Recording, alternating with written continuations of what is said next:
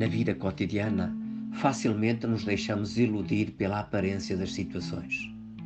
Quando, porém, surgem mudanças, sobretudo se forem negativas, ficamos atrapalhados, confusos, angustiados e até esmagados.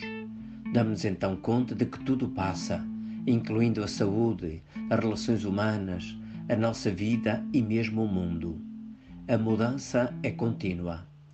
Há por isso quem viva com medo e em angústia, enquanto outros, despreocupados, se entregam aos prazeres do tempo presente. Como viver com confiança as transformações da vida da história e da história? Jesus falou também do fim do mundo e preparou os seus discípulos para viverem no presente, vigilantes e com confiança. No Evangelho da missa de hoje, São Lucas, no capítulo 21, versículos 5 ao 11, conta que, estando Jesus no templo de Jerusalém a ensinar, alguns chamaram-no a atenção para a beleza e riqueza daquele edifício.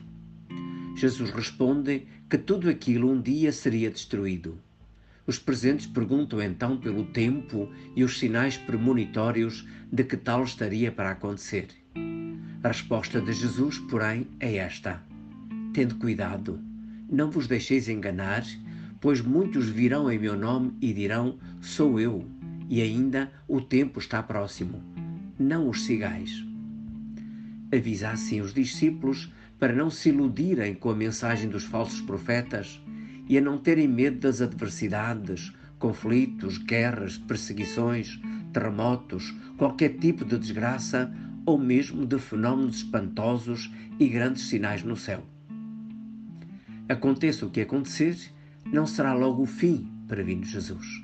Assim, escutando as suas palavras e advertências, em qualquer tempo da história, os discípulos podem reforçar a paciência e a esperança e tranquilizar-se em relação aos tempos e acontecimentos futuros. Neste longo tempo intermédio, a comunidade cristã deverá perseverar no testemunho e empenhar-se no amor pois é este e as suas obras que permanecem e edificam. Também hoje aparecem difusores de notícias falsas e de teorias da conspiração e profetas da desgraça que causam angústia e medo. É preciso não se deixar iludir nem enganar com as aparências, mas saber discernir a verdade e os sinais de Deus que nos infundem confiança e esperança. As palavras de Jesus são verdadeiras e instrutivas. Se as seguirmos, elas dão-nos sabedoria, ensinam-nos a distinguir a verdade do erro e a viver bem o tempo presente, acreditando que o futuro está nas mãos de Deus. A Ele nos confiamos com simplicidade e esperança, vivendo o tempo presente, dedicados no amor e no serviço aos outros. Queres então saber como viver bem o tempo presente?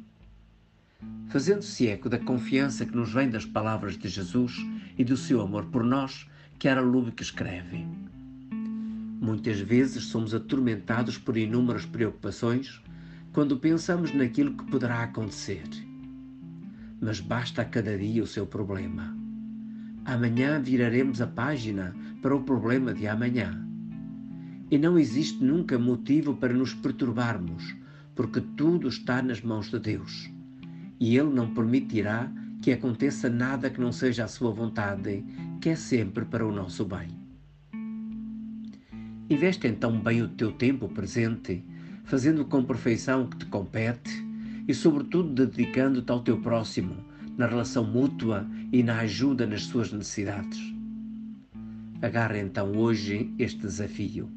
Não te deixes enganar, mas com amor concreto, dedica-te ao outro. Bom dia.